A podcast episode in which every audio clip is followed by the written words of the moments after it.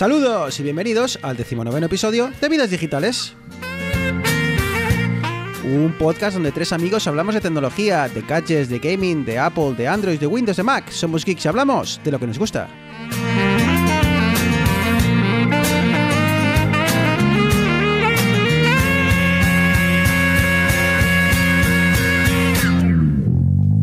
No te bajas. Pues eh, prometimos volver después de 15 días, volver a la rutina, volver, volver a la normalidad y Eneas, aquí estamos. No te bajas. Hola Bruno, buenos días, buenas tardes, noches a los de la península. Sí, sí, oye, somos hombres de palabra y 15 días como un reloj, casi a la misma hora que la última vez. Aquí estamos de nuevo a pie de cañón. Arturo, muy buenas. Buenas, ¿qué tal chicos? ¿Qué tal gente que nos escucha? Pues sí, porque si no volvíamos a la rutina ya nos pillaban ya las navidades y entonces ya no había nada que hacer. Sí, sí, bueno, hemos, eh, bueno ya, ya va a ser más fácil, estoy seguro de que, de que ahora va a ser más fácil. Y, y bueno, ya con... Bueno, ya, bueno, Arturo, Eneas ya sabes que siempre tiene, siempre tiene planes, pero bueno. Siempre fiesta allí ¿Eh? en Barcelona. Sí, sí, encima todas tienen un denominador común, pero bueno, oye. eh, El Bermú me está llevando por, la, por el camino de la ruina. exacto, exacto. bueno, pues eh, presentaciones realizadas, vamos con noticias.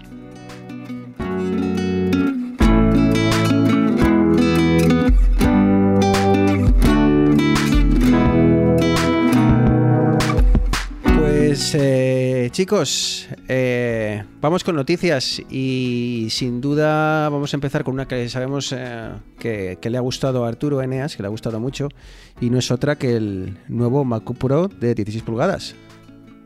Sí, después de rumores y más rumores, que si salía en septiembre, que si no, que salía en octubre, no, que si salía el año que viene, al final Apple en estos movimientos que está haciendo últimamente, de directamente de un minuto para otro, pum, publicamos el nuevo producto, pues ha sacado el tan esperado MacBook Pro de 16 pulgadas. Esta vez estamos ante un MacBook que realmente es Pro.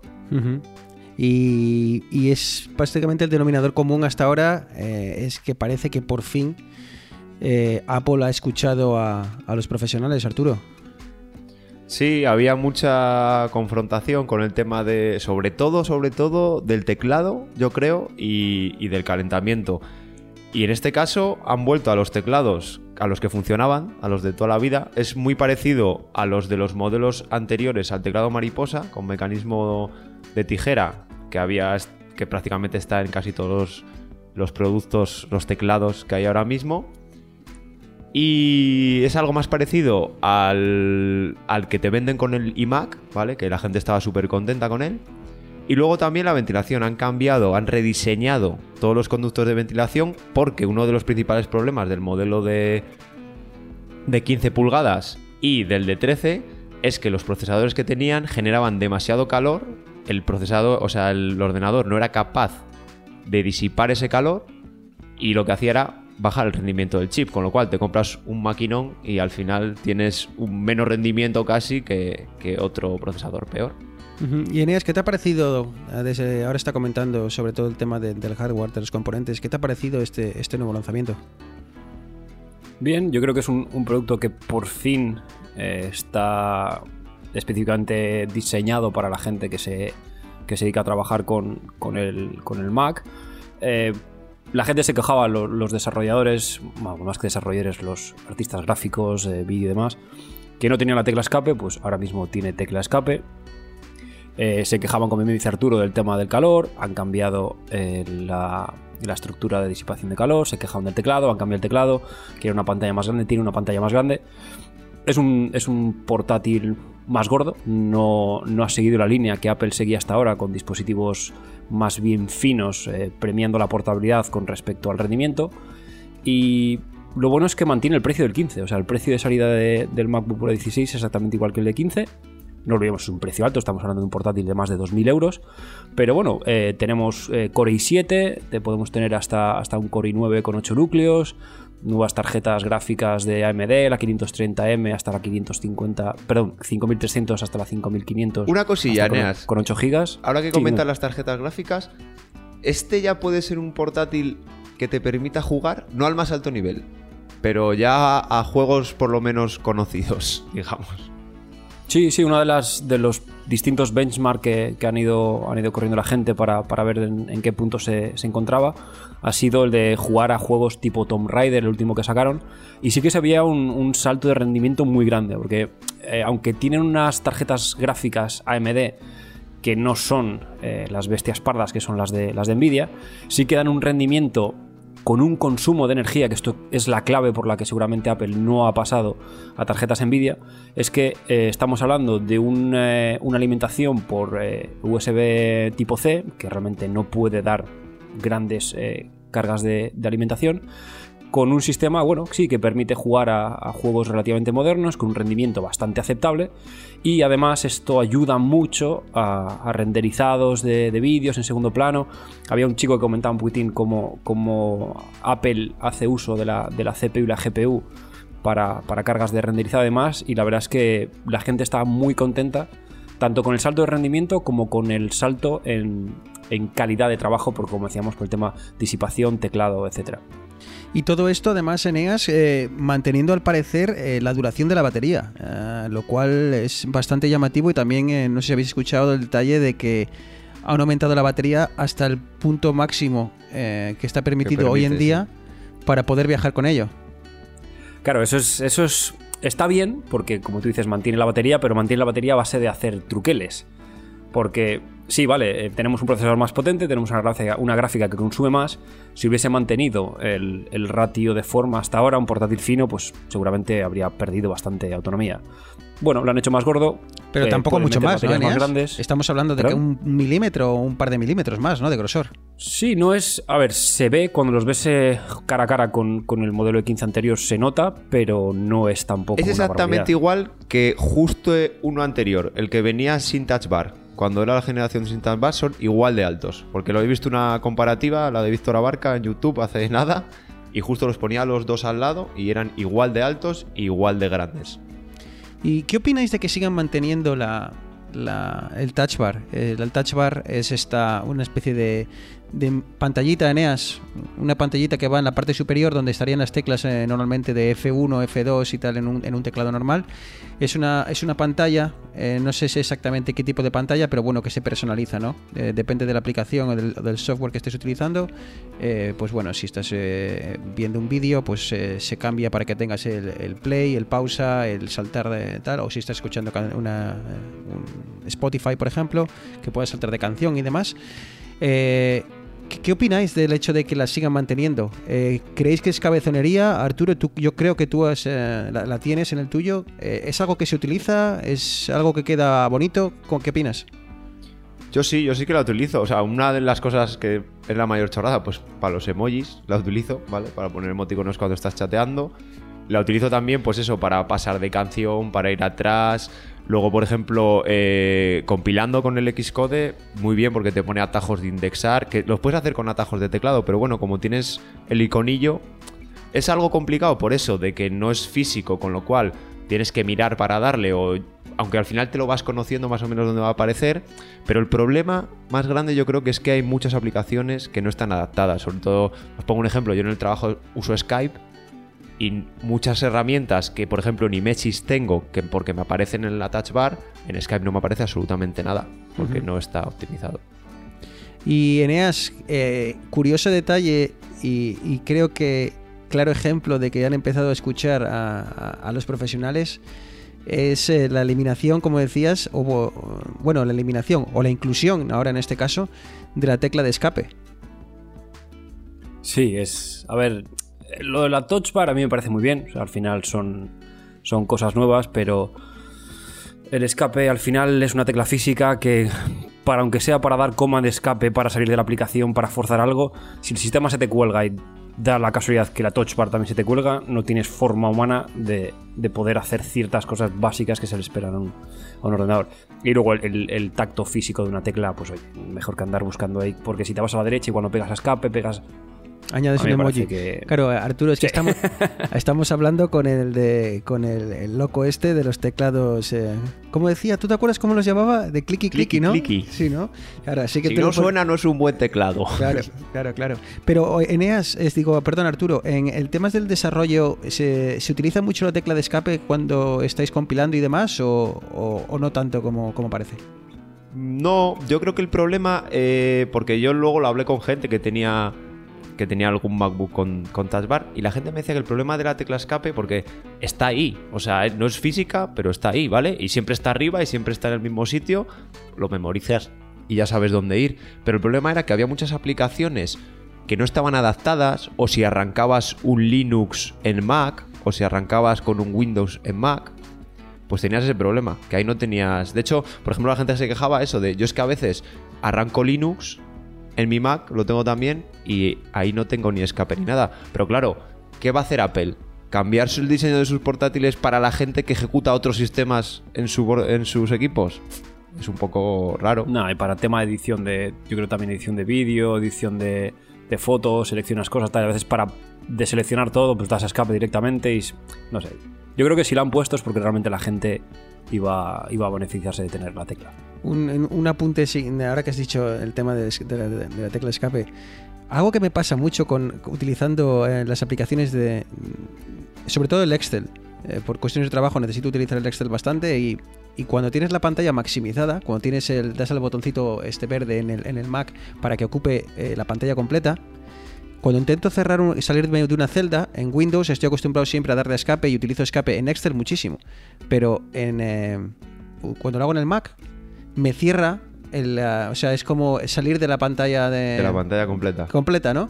Y, y es, me agarran una- unas chinadas de la leche. No sé si algo estará mal en la configuración. Creo que una vez cambié eh, la configuración interna del Excel para que utilizara otra combinación de teclas para salir de para bueno pues para salir o, o del ordenador o del propio Mac para salir de la pantalla completa pero bueno eh, ya, está no sé era un comentario sin más que me ha venido a la, a la cabeza Al final son cosas distintas. Yo la primera vez que usé un Mac de- acostumbrado a Windows, que el control C no sea copiar, sino que tienes una tecla nueva que es command C, me explotaba la cabeza. Digo, pero estos de Apple, ¿qué leches hacen? Pero luego te das cuenta, cuando programas, que muchas veces en la terminal, con control algo, mandas señales a la terminal, con lo cual lo lógico es lo de Mac. No lo lógico es lo de Windows, pero bueno, al final es la diferencia entre plataformas y eso, que pasas de una a otra y las primeras veces te peta la cabeza. Arturo, sigo contigo. Eh, ¿Qué pasa con WhatsApp? Eh, eh, veo al, al- al- al sheriff de Telegram mandando por ahí mensajes contra, contra su competidor. ¿Qué, qué ha pasado esta, esta semana con, con WhatsApp y posibles puertas traseras? Bueno, pues al final, cada poco, no sé, cada mes o un par de veces al mes incluso, salen unos bugs que, unos errores del código que WhatsApp va parcheando. Hay gente que dice, joder, mira qué bien, que enseguida en cuanto alguien lo ve, lo parchean. Pero ha salido una corriente, yo creo que el, el CEO de, WhatsApp, de Telegram, perdón, tiene mucho que ver en, en difundir este mensaje, en el que dicen y cuentan que las puertas traseras de WhatsApp están ahí para alguien, posiblemente dicen, esto todos son posibles, para el gobierno de Estados Unidos hablaban y que claro, cuando alguien las descubre, dicen, uy, era un error del código, lo vamos a parchear y hacen otra puerta trasera. Pero que me enteré yo, al menos hasta lo que se nos ha contado hasta el día de hoy de WhatsApp es que incluso su pro- la propia limitación de- del propio sistema es precisamente de que todo está encriptado, todo queda en cada dispositivo y es una de las razones por las, por las cuales no tenemos ni WhatsApp web y, bueno, WhatsApp web como tal, ya me entendéis, no, esta especie de, pantalla gigante que, es lo, que, lo que se ofrece ahora. Eh, ¿Cómo puede ser si todo queda dentro del dispositivo, si nada queda en el servidor? Arturo, ¿qué, qué- cómo puedes tener acceso a la información de los usuarios? Pues eh, básicamente la encriptación de WhatsApp es extremo a extremo. Es decir, que solo se puede leer desde la aplicación de WhatsApp del que envía y desde la aplicación de WhatsApp del que recibe. Pero claro, tú una vez que estás en la aplicación ya has desencriptado eso y ya es la aplicación la que tiene el poder de ejecución, de eso, tú si entras por algún sitio a la aplicación puedes Ajá. leer los mensajes. Y de O sea ahí que, viene. que no puedes cazar el mensaje por el aire, pero que una vez que ya ha llegado al cesto, el pájaro entró al cesto, ya, ya sabes si es paloma o palomo, ¿no? Efectivamente. Vale, si, si me lo explicas claro, lo entiendo. Eh, yo no sé cómo- qué, qué- qué tenéis pensado para el Black Friday, chicos. Eh, yo os estoy avisando. Es el mejor momento para comprar temas de software. Yo puedo hacer una lista larga de cosas que, he ido comprando, pero por ejemplo, VPNs. Por ejemplo, VPN, suscripción de VPNs para aquellos que quieran un, VPN por. Bueno, por eh, aquellos que viváis fuera de, España y queráis entrar a contenido que está limitado geográficamente, pues es, un, potenci- un potencial uso. Hay otros usos que no voy a entrar a ellos, que son más malvados, pero Bueno, por seguridad. o por seguridad propiamente dicha, como seguras. exactamente, como hemos hablado eh, en otros programas para, para añadir seguridad cuando te conectas a, a redes eh, Wi-Fi y demás. Es un servicio muy recomendado. Eh, ¿Cuál uso yo desde hace tiempo? Es, es, eh, CyberGhost, eh, CyberGhost o fantasma cibernético, mm, digamos. Un servicio que está muy bien, tiene una pila de servidores, tiene servidores de España, de Canadá, muchísimos. funciona muy bien, así que echad un vistazo si, si estáis interesados. Eh, os recomiendo que si tenéis en mente eh, comprar cualquier programa, eh, os paséis por la, por la web, que ha- haced una lista de los, pro- de los programas que estéis interesados en comprar y pasaros por sus web porque va a haber muchos descuentos. Es este, este viernes eh, 20, 20 qué? A ver qué miro aquí. 22. No, 29. 29. El viernes ¿Sabéis lo que me ha 29. pasado? Que como todos, como ya empiezan cada año antes y ahora ya es una semana de Black Friday, Sí, sí. yo estaba totalmente seguro de que el Black Friday fue el viernes pasado. O sea, yo el viernes empecé a ver en todos los sitios ofertas, dije, pues será el Black Friday. Pero no, resulta que no era. Yo, como dice Bruno, a lo mejor hay que empezar a centrarse en otras cosas como software y demás, pues estamos como muy encabezonados. Vamos a Amazon, que es el Black Friday, yo es que lo asocio a Amazon. Entonces, no, hay, suele haber ofertas en todos los sitios, pero tanto de cosas tangibles, te puedes comprar una cafetera, pero también te puedes comprar un programa de VPN, un, No, no. un curso online. Hay cursos online también, que si estáis esperando, también hacen rebajas en estas fechas. Es verdad, si, si estáis pendientes de algún curso online algo así, y, y seguro que, que la, la academia en cuestión va a hacer, va a hacer descuentos y tal. Bueno, no sé, eh, cambiad el tiro, eh, Eneas. eh, tirad por. eh, recomiendo echar un vistazo al software, sobre todo, por ejemplo, ah, no sé, suscripciones caras como puede ser OmniFocus para como ah, grandes aplicaciones para el tema del, GTD y demás. Suelen hacer buenos descuentos. eh, no sé, igual es momento de empezar a pensar en, en software. Sí, yo la recomendación que haría y la que al final yo me aplico es yo durante el año hay cuatro o cinco cosas que estoy interesado en comprarme. Eh, en este caso lo comentábamos justamente ahora antes de empezar el programa. Mi NAS pues ya tiene... Uf, ya tiene, madre mía, mi NAS es de 2005. O sea, llevo con un disco duro de un tera desde 2005. O sea, esto no te aguanta los vermús en no, no, no, más que nada es que tengo miedo de que, de que me pete el cacharro. Encima es un Netgear del año La Polka que tiene una, no sé si es una distribución Linux dentro, basado en Flash. Bueno, que el día que se me rompió el conector de energía dije, adiós, he perdido, he perdido toda mi vida digital. Entonces yo en mi caso, por ejemplo, tengo los, un NAS, un Synology, los tengo en el punto de mira bastante, desde hace bastante tiempo. Eh, lo que comentaba Bruno, el tema de software. Me compré hace poco un teclado MIDI y el software que utilizaba para, para hacer un poquitín el, el ñangas por casa, pues se me acabó el trial y ahora pues la versión de completa son 300 euros. Entonces bueno, estaré como dice Bruno atento a, Sí. a, a lo que, a lo que se venga. Como comentamos en algún programa, la aplicación está Camel Camel Camel para cuando hay ofertas y estoy haciendo entre comillas con los dedos porque todos sabemos que hay muchas veces que en el Black Friday nos venden como ofertas algo que el día anterior valía 10 euros menos pero con la excusa del Black Friday le han puesto un tachón diciendo que ha bajado de 200 a 100 cuando ayer valía 90 entonces bueno sabiendo que tenemos estas herramientas para comprobar que realmente son ofertas luego es armarse de paciencia porque como dice Arturo llevamos ya es que parece que el Black Friday ha sido ayer y nos queda una semana todavía en Amazon empiezan mañana o empiezan hoy. En todas estas páginas PC Componentes, por ejemplo, empieza ya esta semana, desde el lunes también. Cada día ofertas flash. Mucha morralla últimamente, así que no dejarnos un poquitín arrastrar por la, la vorágine consumista y tener un poquitín claro lo que queremos y a qué precio estamos dispuestos a pagarlo. Sí, me ha, gustado mucho la recomendación que os he hecho de Camel, Camel, Camel. Eh, creo que lo, tocamos, si no me equivoco, en, un- en uno de los capítulos, hace, bueno, varios capítulos ya. Pero igual en las notas del programa eh, añado el, enlace al, capítulo para aquellos que queráis saber más. Pero básicamente eh, podéis buscar en Google Camel, Camel, Camel y os sirve so- sobre todo para saber cómo han ido variando los precios de los productos eh, de Amazon. Basta con que el producto que tenéis en mente copiéis la dirección de- del navegador, la pegáis en, esta página web que, acabamos de comentar y os va a salir una gráfica y vais a ver si el precio que, eh, el, precio, actual es realmente una oferta o no y además os permite eh, configurar alarmas para que cuando alcance un precio determinado os, os mande un email. Muy recomendado, como digo, dejaré un, enlace eh, al programa en el que lo detallamos un poco más hace, hace, hace unas semanas. Así que, eh, eh, Eneas o Arturo, antes de que saltemos a la parte principal, otra vez que, que- tocamos las novedades o novedades en Twitter, el otro día charlamos sobre esos posibles, no hashtags, pero esos temas que, que el propio Twitter va a encargarse de... eh, uf, ¿Cómo se dice en español? Eh, porque no se dice curar. Eh, bueno, eh, aquí... Sugerir, recomendar. Sugerir o recomendar, exacto. Eh, pues comentábamos que Twitter va a sugerir.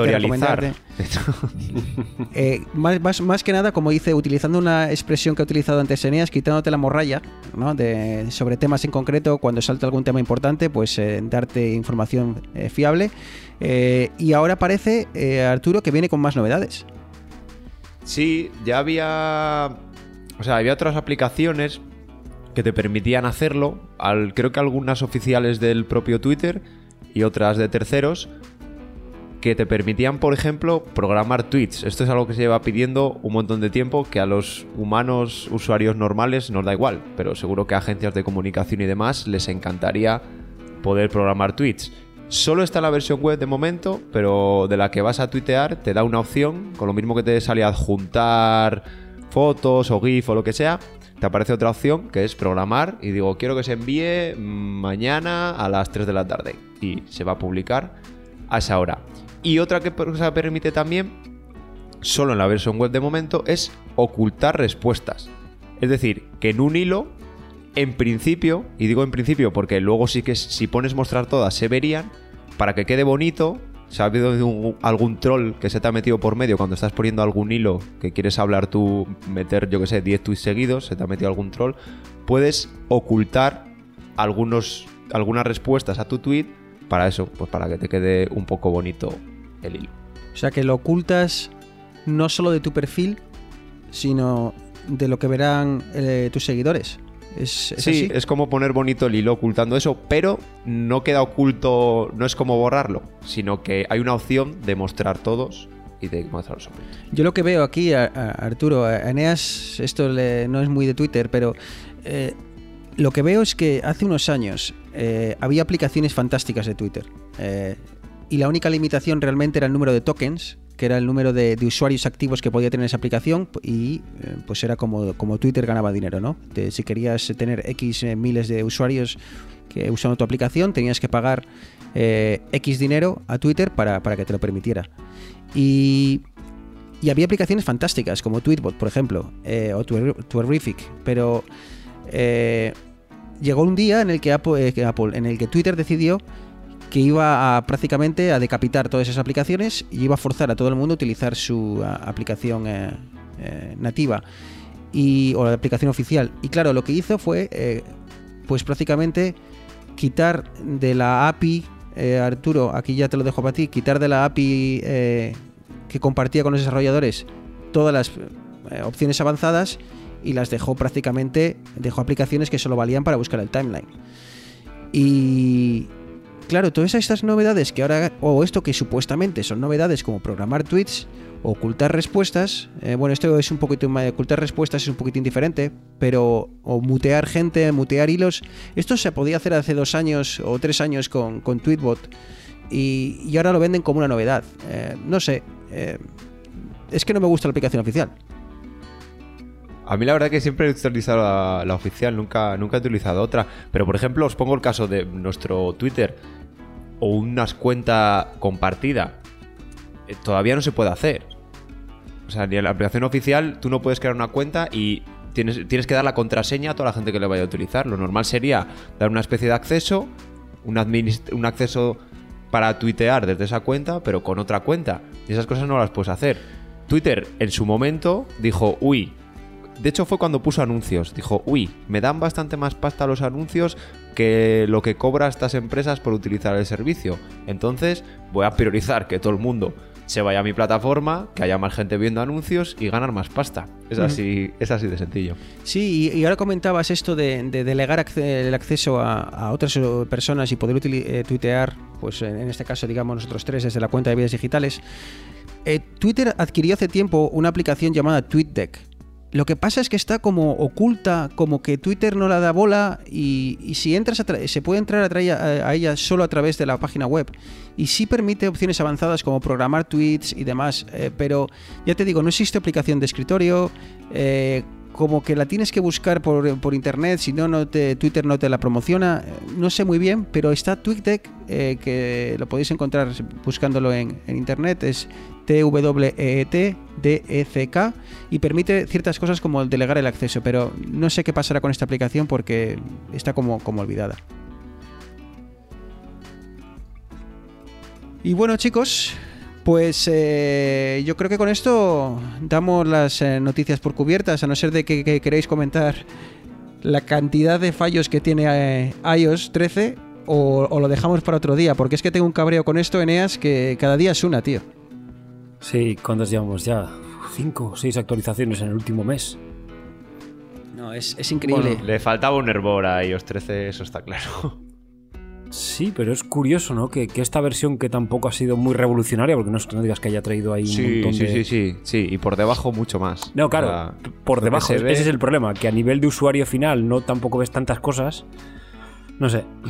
También igual sacaron Catalina al mismo tiempo, han querido sacar todo.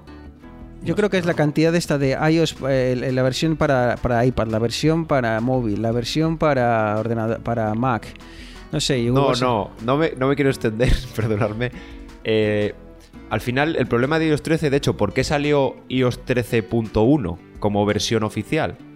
Porque la 13 tenía que estar lista a principios de septiembre porque hay que lanzar los iPhone nuevos con esa versión a final de septiembre.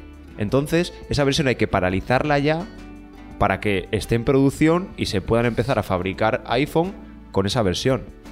Entonces, por eso dijeron, pues en lugar de ponernos a intentar corregir eso, paramos y hacemos iOS 13.1 mejorando todo eso. Eso fue el, vamos, la mayor culpa. Y luego también es que iOS ya es tan complicado que Apple está revisando, de hecho ahora han salido un montón de noticias esta semana, que estaba revisando los procesos internos de QA y de, calidad, que no me sale la palabra, para mejorar estas cosas, para poder probar funcionalidades aisladas, porque se pasaban días y días sin una versión estable que probar, porque había un montón de gente desarrollando cosas distintas. Me refiero, iOS ha crecido tanto y sus sistemas han crecido tanto que no han sabido dar respuesta ni cambiar sus procesos para sus sistemas. Pero luego al final, pues lo que pasaba con el marketing, por eso le pasó a iOS 11, iOS 12 echaron el freno. Hay unas fechas de salida que hay que cumplir y el iPhone tiene que estar el 20 y pico de septiembre en las calles con el nuevo sistema operativo. Lo que tienen que hacer, pues frenar y en lugar de meter tantas características, meter menos. O mira, si he anunciado algo que no me da tiempo, como han hecho, creo que hubo cosas que salieron más tarde. Mira, Sí, como, lo paramos. de la, como lo de la cámara. La- Efectivamente, no pues eso se es, llama, no lo vamos a tener a tiempo. Paramos en lugar de hacerlo mal y lo arreglamos y cuando esté esté. Lo que tenían que hacer es presento 10 cosas en la conferencia de desarrolladores cuando salen las betas y todo en junio, pero esas cosas si no están a tiempo que vayan saliendo durante el año, ¿no? No sé, es mi pensamiento, a lo mejor vosotros tenéis otra opinión. No, sí, yo. Yo creo que, a ver, todo lo que sea para mejorar, que no hagan la mandanga que han hecho ahora de, cada tres días otra vez a bajar eh, yo estoy contento.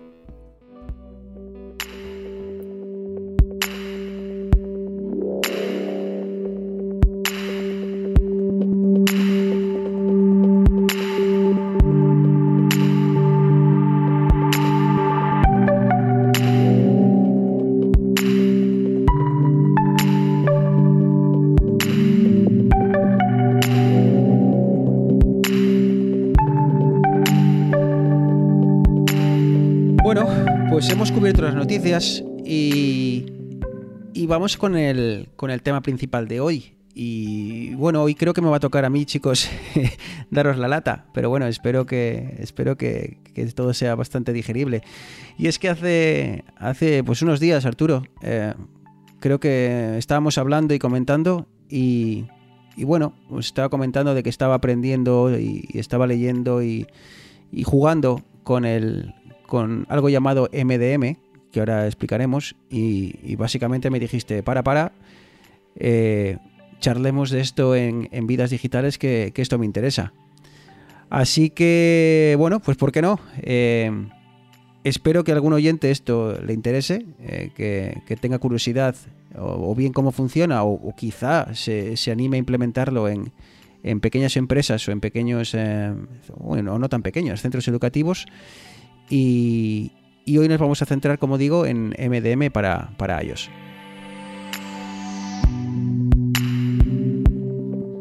Así que, bueno, pues empecemos con eh, qué es un, un MDM.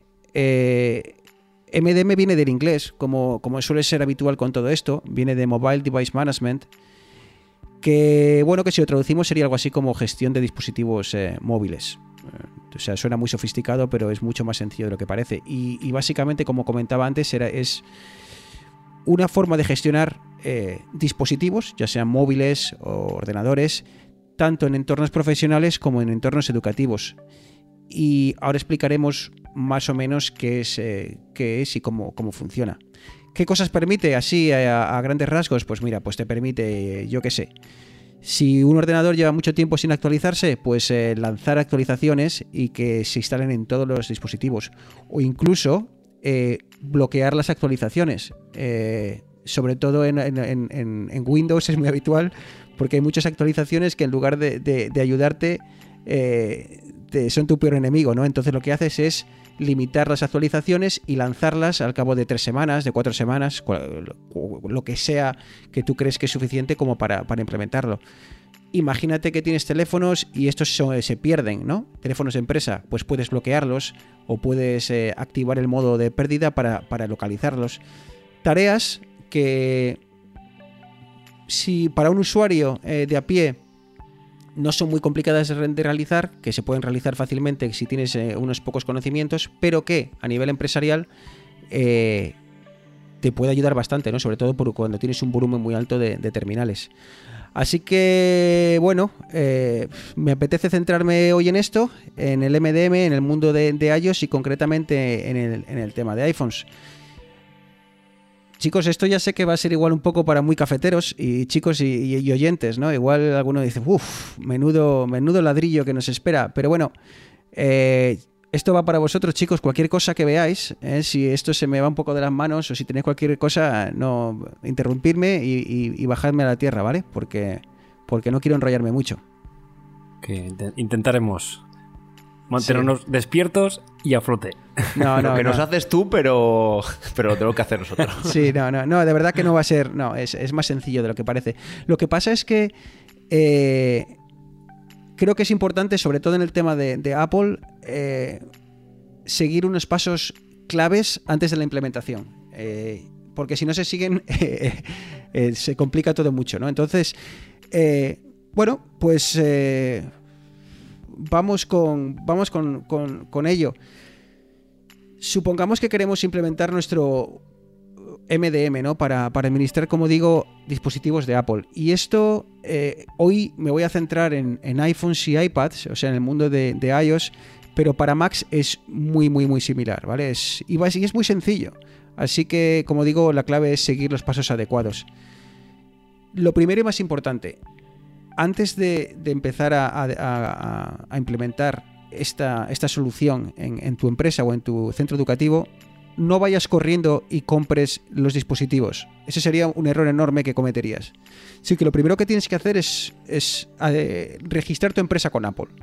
Y para ello, eh, básicamente, eh, es bastante sencillo, ahora explicaré los pasos, pero bueno, lo, lo, que consigues con ello es eh, darte acceso a lo que se llama Business Manager Portal, que básicamente es una página web donde eh, gestionas todo tu eh, entorno de dispositivos comprados para, para tu empresa. Entonces, la clave de todo esto es que todos los dispositivos que tú compres queden registrados en este portal llamado Apple Business Manager. O sea, si, si compras los dispositivos y no pasan por este portal, estás vendido. Tienes un problema gordo. Así que ¿No se pueden luego dar, dar de alta? luego hablaremos de ese tema. Pero es que es muy- la diferencia es, es bastante notable. Así que eh, lo primero que haces es eh, registrarte con, con Apple, con este Apple Business Manager. Y además ellos, Arturo, te van a dar una especie de tienda online personalizada. Una especie de la Apple Store, tal y como básicamente la, ves cuando entras en la página de Apple, pero eh, eh, bueno, prácticamente te iba a decir custo- customizada, pero bueno, prácticamente pone el nombre de tu empresa arriba. O sea que el nivel de, de- de personalización que tiene es muy bajo.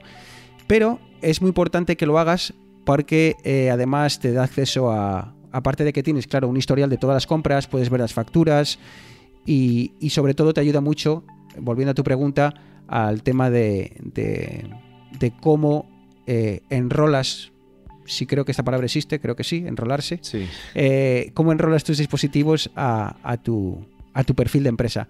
Así que, bueno, si queréis buscar algo más información de, de cómo crear este perfil de empresa con Apple, basta que con que busques eh, en Google Apple Empresas y, y te va a aparecer la página web.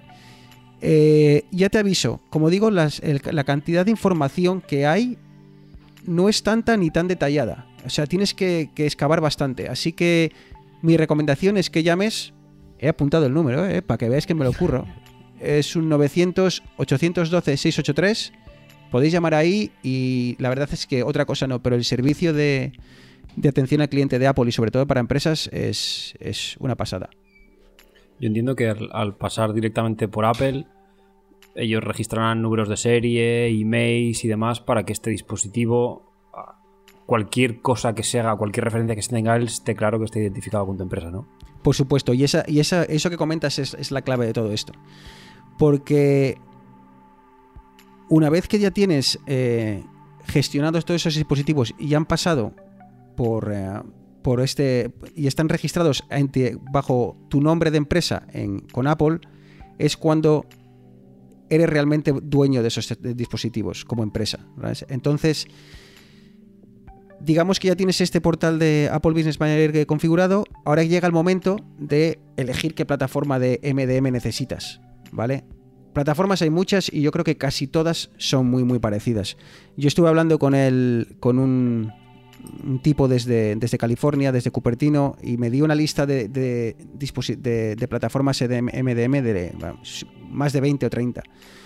Pero la verdad, bueno, hay muchas. La más famosa y yo creo que también porque gasta mucho en marketing es, es eh, Jamf, J-A-M-F, está Simple MDM, eh, Intune que es de Microsoft y además eh, tiene una serie de beneficios como que bueno que se, se integra muy bien con Office eh, 365. Pero yo me voy a centrar hoy en una que se llama Mosile o Mosile, eh, M-O-S-Y-L-E. Y lo voy a hacer básicamente por, por un motivo, porque es que es muy sencilla, te permite una cantidad de opciones muy grande y además el precio es espectacular. Es, te cobran un dólar por teléfono por mes. O sea que si tienes, eh, creo que la cantidad mínima de teléfonos es 15. Así que por eh, 15 dólares al mes tienes 15 teléfonos eh, gestionados eh, remotamente y ahora veremos los beneficios de, ello.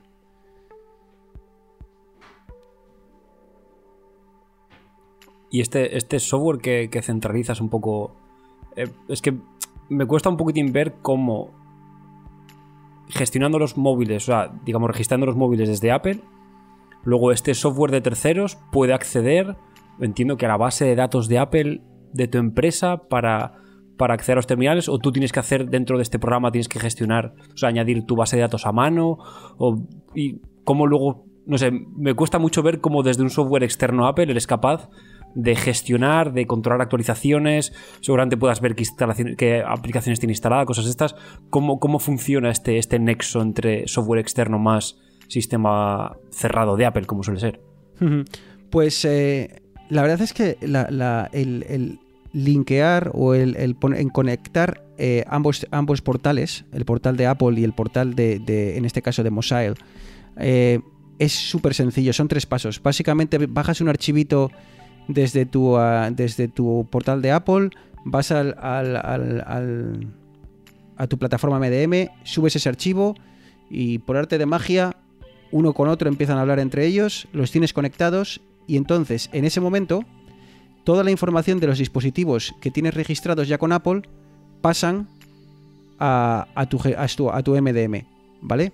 Entonces, básicamente, tu portal de Apple solo te sirve para comprar, comp- eh, comprar los dispositivos y una vez que ya los tienes comprados con número de serie y todo y están dentro de ese portal de Apple, pasan directamente a tu, tu portal eh, de, de MDM. Así que si haces un listado y dices quiero ver todos mis dispositivos, te aparecen todos tal cual eh, aparecen en la, en la web de Apple. Entonces ahí es cuando ya empieza la fiesta.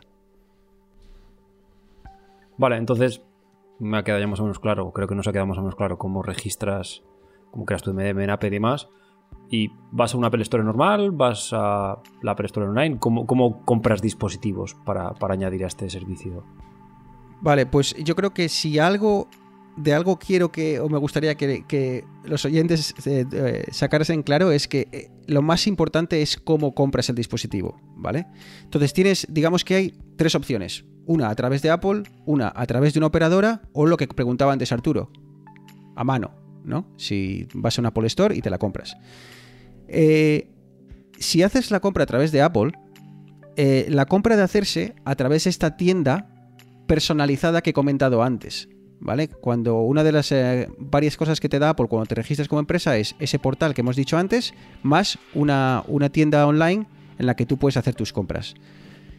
¿Por qué es muy importante esto? Porque todas las compras que realices a través de esa tienda se te van a añadir al Apple Business Manager automáticamente. Todo lo que compres va a quedar ligado a tu empresa. Entonces, cuando tú entras al Apple Business Manager, ¡pum! Ahí tienes tu, teléfono automáticamente. ¿Por qué? Porque lo has comprado a través de la tienda que estaba ligada a, tu empresa. Si vas a la tienda del Apple Store de Sol y compras un dispositivo, no, te va, lo vas a tener que registrar a mano. Y eso es un gran problema. Y ya explicaremos luego por qué. También lo puedes comprar a través de una operadora. Tú puedes hablar con tu operadora de turno y decirle, mira, quiero comprar X teléfonos, pero eh, le tienes que decir que quieres eh, enrolarlo al programa de Apple. ¿Vale? Al, se llama Device Enrollment Program, pero vamos, le tienes que decir, eh, tengo cuenta de empresa y quiero, eh, quiero que quede ligado a mi, a mi perfil. Entonces intercambias una serie de códigos y a partir de ahora todo lo que compres con la empresa, de nuevo, es enviado automáticamente a este Apple eh, Business Manager. O sea que este Apple Business Manager es el portal clave en el que tienes que tener todos tus dispositivos cuando los has comprado. Eh, entonces, preguntaba Arturo, ¿y qué pasa si lo tienes que hacer a mano? Pues para hacerlo a mano, eh, puedes, pero necesitas un Mac, lo primero. Si la empresa no tienes un Mac, no puedes hacerlo. Y instalar una aplicación que se llama Apple Configurator, que está, es gratuita y está en, el, en, la Apple Store. Entonces, tardas unos 10 minutos por terminal, tienes que enchufarlo, eh, encender el terminal, enchufarlo, seguir unos pasos, pero, y aquí está uno de los principales problemas, es que ese terminal queda eh, vinculado a tu empresa, pero temporalmente, durante los primeros 30 días, puede ser desvinculado. Entonces, tú imagínate que yo a ti te doy, Arturo, un teléfono de empresa, y tú que sabes mucho de esto, vas al durante los primeros 30 días y desvinculas el perfil. Es posible, ¿vale? Entonces la empresa como tal pierde la propiedad de ese teléfono. Ya no puedes gestionarlo remotamente y ya no puedes hacer nada con él. En cambio, si lo haces por el, pro- por el proceso correcto, que es el que comentábamos antes, eh, ese dispositivo queda vinculado a tu empresa para siempre. De forma que da igual lo que Arturo haga, porque aunque sepa mucho, no va a poder borrar ese perfil que le tiene linkeado a, a la empresa.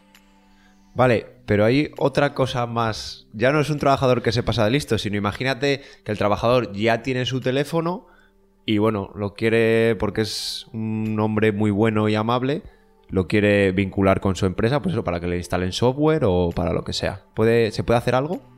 Sí, y, la verdad es que con iOS 13 eh, esto ha mejorado bastante. Y para que te hagas una idea, eh, con, con Mosile, que es lo que comentaba antes, básicamente le mandas a, a- te mando yo a ti una dirección web, entras con tu, con tu móvil a una dirección web, sigues unos pasos y se te va a instalar un perfil en el, ordena- en el, en el dispositivo que como empresa te va a permitir eh, que te instale aplicaciones, que te mande ciertas, eh, bueno, pues que te mande la configuración del email, que te mande la- la- las redes wifi, pero no me va a permitir como empresa hacer ciertas cosas que con un dispositivo que sea 100% de empresa sí te permitiría, como puede ser borrarlo entero. ¿Vale? Entonces Apple distingue entre lo que llaman aquí Bring Your Own Device, que es tu propio terminal, el propio que- eh, terminal que trae un empleado y dice, eh, toma, este es el terminal que voy a usar, por favor, instálame todas las aplicaciones de empresa. Versus el, el, el dispositivo que es comprado por la empresa y cuando abandonas la empresa, pues, eh, pues te lo quedas. Ostras, pero ¿y si soy yo el empleado ese tan amable que pone el teléfono él? ¿Puedo usar el Apple ID que tengo? ¿Tengo que crearme otra cuenta? ¿Cómo, cómo va eso? si, el, si todo esto que he explicado ahora, si tú lo has comprado siguiendo los pasos adecuados y lo has registrado a través de la empresa eh, tal y como hemos ah, había hablado antes, sí. Y esta es una de las mejores cosas, ¿vale? Porque claro, cuando yo eh, pensaba o planteaba implementar teléfonos en una empresa, claro, lo primero que me viene a la cabeza es, como sabéis, si tú registras un teléfono con tu cuenta de Google de, Apple, ese teléfono queda vinculado a ti aunque lo borres, aunque lo resetees, aunque hagas lo que quieras, eh, lo primero que tienes que hacer cuando enciendes el teléfono es meter la contraseña o el usuario y contraseña del usuario que lo tenía anteriormente. Entonces, ¿qué pasa? Que si se te olvida, cuando un empleado deja la compañía eh, y se te olvida decirle, oye, quita tu cuenta, te has quedado sin teléfono. Entonces, claro, una de las mejores, una de las ventajas que tiene esto, para mí la principal, es que como ese teléfono se sabe Apple que es tuyo, de tu empresa, eh, te permite eh, resetearlo sin necesidad de que el, de que el usuario meta su, su usuario y contraseña. Pues la verdad es que todo lo que estás diciendo a nivel empresarial está bastante, bastante bien. Tú que has podido trastear con él, no sé, ¿qué, qué resaltarías de ventajas o qué es lo que te permite hacer que te salga un poquitín la vida en el, día a día? A ver, repito que lo más importante para mí es esta, es esta opción de que eh, le puedas dar un terminal a Arturo, puedan meter su, su eh, cuenta de Apple particular, puede instalar sus aplicaciones y puede hacer lo que quiera, ¿vale? Y que luego yo pueda recuperar el terminal. Pero vamos, eh, ejemplos de cosas que puedas hacer, eh, incluso, y esto es importante, todo esto lo puedes hacer antes de que el teléfono salga de la caja. O sea, tú todo esto, como ya sabes el número de serie que va a tener ese teléfono y ya sabes a quién se lo vas a asignar en la empresa, puedes vincular, puedes decir, mira, a este teléfono quiero que tenga esta red wifi, quiero que tenga estos datos de, este, le quiero configurar el email eh, para que cuando el, usuario abra el teléfono vaya directamente, ponga el email eh, de la empresa, eh, perdón, ponga el password y ya, esté con, ya, reciba todos los emails. Puedo preinstalarle X aplicaciones, puedo configurarle el VPN de la empresa. Entonces tú esto lo, configuras, el empleado enciende el teléfono y en el momento que ese teléfono se conecta a internet, lo primero que hace es eh, descargar este perfil y instalar todo esto a tropel. Entonces yo te puedo mandar a ti, Eneas, que imagínate que tú estás trabajando, eh, eres un empleado mío, estás en, España y yo estoy aquí, yo te mando un terminal y cuando tú lo abres ya lo tienes entero configurado, sin que yo lo haya tocado. ¿Sabes? Entonces, eso me parece una de las, eh, de las grandes ventajas que tiene, que tiene esto del MDM. Que puedes configurar muchas cosas a priori Y incluso en el día a día, imagínate que, que decides instalar eh, X em- eh, tal, em- tal aplicación. Imagínate que ahora quieres que todo el mundo utilice Skype. Pues eh, puedes instalar en todos los terminales Skype. Y como curiosidad, digamos que un usuario no quiere crearse aplicación, aplicación, no, perdón, cuenta de Apple, ¿vale? Si tú como empresa compras esas aplicaciones, las puedes instalar en el dispositivo sin que el usuario tenga que crearse su cuenta de Apple. O sea, tú puedes ir, comprar 50.000 aplicaciones de, o 50.000 copias de Skype, instalarlas en todos los dispositivos y que el usuario nunca haya entrado al Apple Store. Sí, eso me parece muy interesante porque en, en mi caso, por ejemplo, en mi empresa tenemos, entiendo yo que será lo mismo, son dispositivos, en este caso ordenadores portátiles, que ya vienen de, fábrica con una imagen preinstalada y demás, y nosotros no tenemos cuenta de Microsoft, digamos, personal, pero sí que con nuestra cuenta de empresa, pues tenemos acceso a los paquetes de Office, eh, licencias de software, etcétera, etcétera. Entonces yo entiendo que si, por ejemplo, tu empresa en la que has estado implementando el MDM tiene una, digamos, un servidor de Windows de usuarios para correo y demás, no te haga falta tener un Apple ID para utilizar este iPhone. Que con tu cuenta de, de empresa te valga, entiendo. Esta, sí. Y, y con hablando de novedades que ha salido, ahora Apple ha sacado una cosa como que se llama, eh, creo que se llama Apple Manage ID, que viene a ser algo así como cuentas de Apple, pero creadas por la empresa, ¿vale? Imagínate que yo a ti te creo una cuenta de Apple, pero con el email de la empresa. Pero todavía no está muy claro, la información todavía no está muy clara. eh, lo que leo en internet es que Apple, en la cabeza de Apple, todo esto está pensado para, para eh, los administradores de, de- del, del IT de la empresa, de la informática de la empresa, pero no está pensado para que eh, para que se lo des a cada uno de los usuarios de tu, de tu empresa. Así que eh, puedes instalar todo lo que quieras y ya veremos cómo avanza el tiempo si tú como empresa le puedes mandar crear una cuenta personalizada para que cuando se vaya de la empresa eh, la, la- la cierres. Vale, muy bien esto, pero a mí me ha petado la cabeza al principio cuando me comentabas que realmente Apple pone una parte, pero hay otra parte que la ponen terceros. Entonces, lo primero que se me viene a la cabeza es, ostras, ¿y la privacidad? Porque, oye, yo soy un tercero y me pongo a coger datos. Espero que Google no sea uno de los que ofrecen un MDM para iPhone. Pero, ¿cómo afecta los MDM a la privacidad? ¿Pueden ver los mensajes? ¿Pueden ver dónde estás? ¿Tus búsquedas? ¿Pueden ver algo de eso? Yo voy a hablar eh, por Apple, ¿vale? Eh, no sé cómo estará el tema de Android y no sé lo que permitirá a Google. El otro día daba la casualidad y, y- de esto y ya habíamos hablado de que entre nosotros de que íbamos a charlar sobre DMM, estuve escuchando a Milcar que, tocaba el tema pero en, en Android y comentó ciertas cosas que a mí me como que él podía ver la ubicación de todos los terminales y demás eh, que dije, uy, uy, uy, eso creo que funciona algo diferente eh, en Android que, que en Apple. Pero básicamente Apple es súper cuidadosa con este tema. Y, y tú puedes entrar a sus páginas web y demás y de, esta de información de este tipo y lo dejan bien claro. O sea, no puedes ver ni los mensajes, ni lo que el usuario navega, ni lo que el usuario manda por WhatsApp. No puedes ver absolutamente nada. ¿Qué puedes hacer? Puedes aplicar, aplicar muchísimas restricciones. Tú puedes decir, mira, no quiero que el usuario sea capaz de entrar a Safari. No quiero que este usuario sea capaz de usar Wi-Fi. Eh, no quiero que este usuario sea capaz de, cambiar, de conectarse a redes Wi-Fi que no sean estas. No quiero que sea capaz de utilizar estas aplicaciones o quiero que, las aplicaciones en el escritorio estén en este orden. ¿Vale? O sea, tú puedes aplicar muchos, eh, muchas limitaciones y puedes. Tienes cientos de, cientos de restricciones que puedes aplicar. Pero no puedes saber dónde está el terminal a menos que se pierda. ¿Vale? Y esto es importante. Si el terminal se pierde, tú puedes mandar un aviso ah, desde este MDM y se activa pues el modo de pérdida que conocéis habitualmente, ¿no? Este en el cual aparece en un punto del mapa donde está el terminal. Ahora bien, cuando esto ocurre, la pantalla del terminal cambia por completo.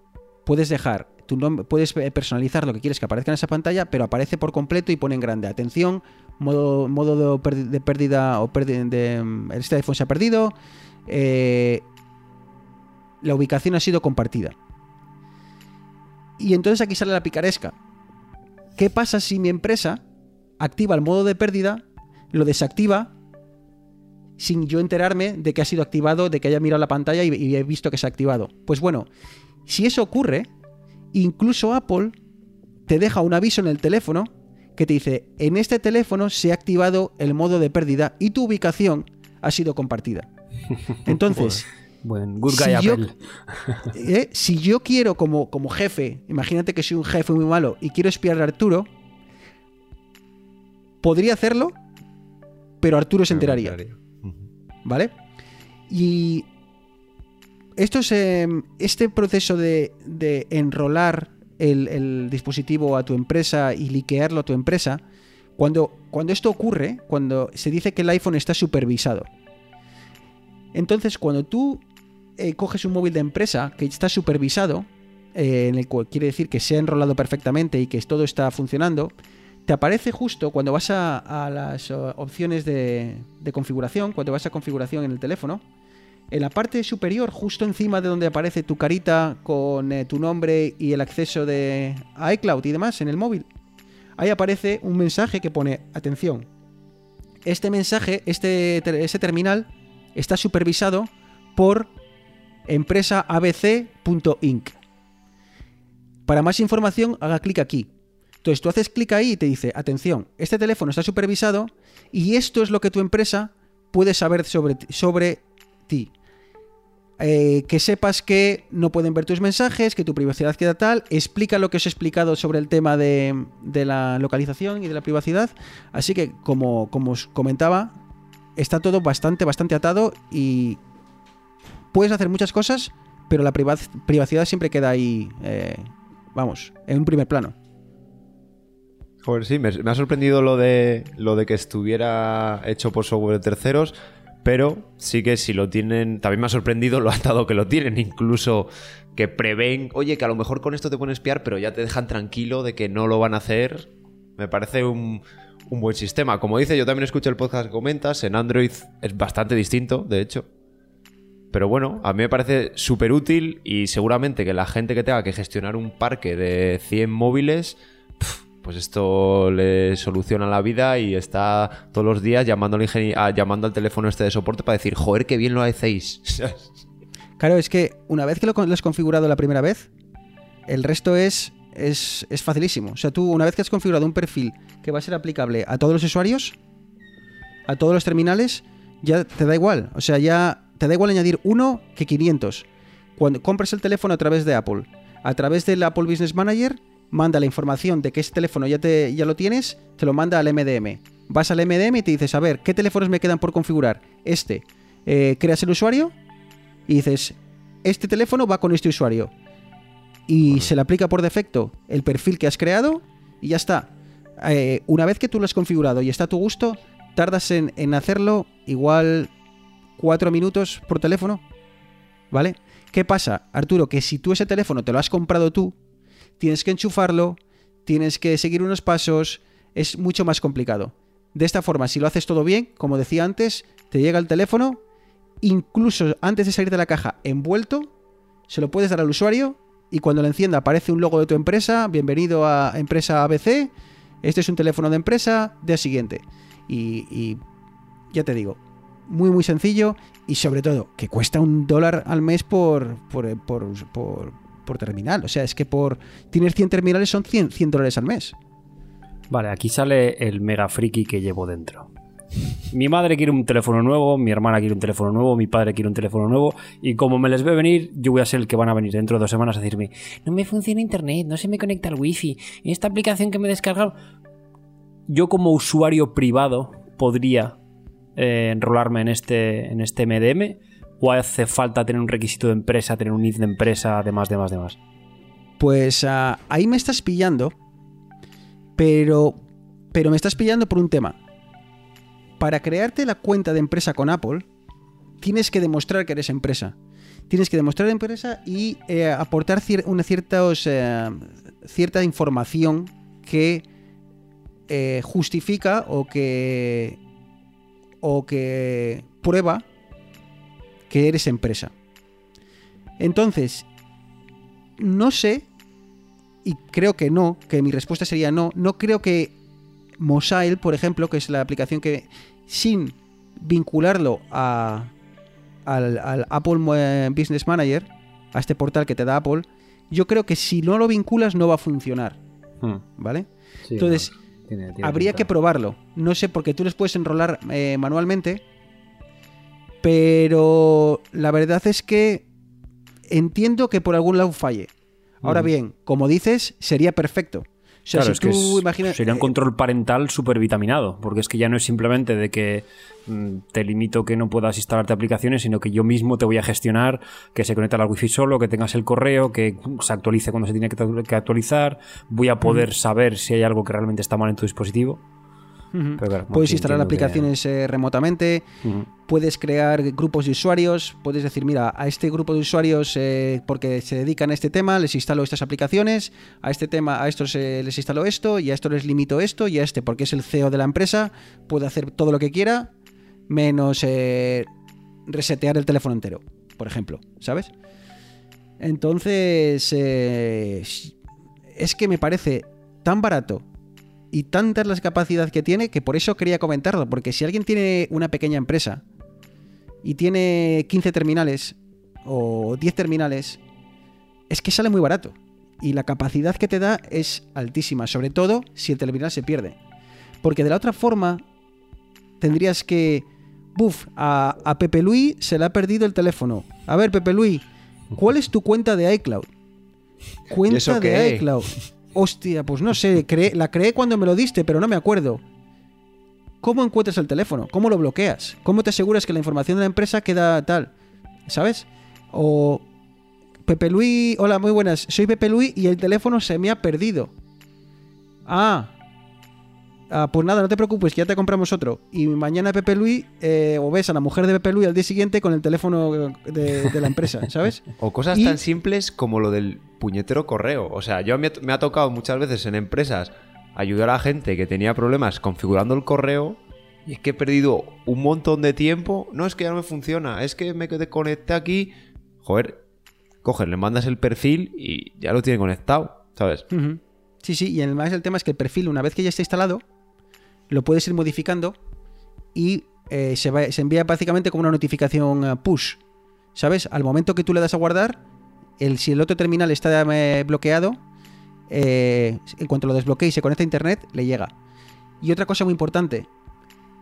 Seguro que si hay alguien que gestiona teléfonos en IT en la que, que nos escuche, le habrá llegado el usuario que le habrá dicho, uy, que es que no me acuerdo de mi código de desbloqueo. Que aunque os parezca eh, que esto es... eh, ¿Cómo no te vas a acordar del código de desbloqueo? Ocurre. Pasa. ¿Vale? Ocurre. Entonces tú desde el MDM puedes ir directamente y decir, eliminar código de desbloqueo. Dices, toma, he hecho magia. Ponlo otra vez. Y también puedes poner una, una que obligar al terminal a que siempre tenga código de desbloqueo. Entonces tú se lo das desbloqueado y le aparece un mensaje que dice tienes 59 minutos para configurar un mensaje de bloqueo o si no se va a volver a, va a volver a bloquear el teléfono. Así que... No sé chicos, eh, espero no haberme enrollado mucho, pero, pero la capacidad y el potencial que tiene esto es, es tremendo y, solo tienes que estar seguro de, seguir los primeros pasos correctamente y enrolar el, el teléfono correctamente. Una vez que lo tienes, es eh, coser y cantar. Yo precisamente te pedí que nos hablases de esto porque sabía que, que has estado investigando el tema y ya te digo, yo por lo menos me, me he enterado de un montón de cosas que, que no me esperaba, que no sabía que eran así y joder, para mí ha sido súper interesante. De hecho, muchas gracias, Bruno. tío. Nada, hombre, un placer ¿eh? de, de poder compartir mi sapiencia. Para una vez que sea algo que no sabéis vosotros, joder. No, si yo como, yo como usuario de estas cosas, como ya he dicho en mi empresa tenemos esto de todo unificado, es decir, que a nivel de usuario es un placer. Tener una sola contraseña, en este caso es la, la cuenta de usuario de Windows eh, que luego me sirve para entrar al correo, para entrar a todas las plataformas web que tenemos, para conectarme de forma remota, para conectarme a la VPN. Y es lo que, lo que tú dices, tienes que saber una sola contraseña, te olvidas de cada sitio, cada cosa, cada tal. Y lo bueno es que, bueno, como son die- dispositivos eh, gestionados de forma externa al usuario final, es muy fácil llamar y decir, oye, mira que me falla esto, tal, te lo arreglan, te hacen tal. O sea, bien por, por el que lo gestiona y bien por el gestionado.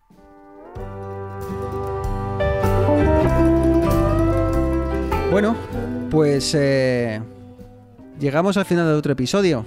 Esta, esta vez me ha tocado hablar mucho a mí. Voy a tener que ir ahora a tomar un vaso de agua porque tengo la boca como algunos, eh, como Eneas algunos eh, domingos por la mañana.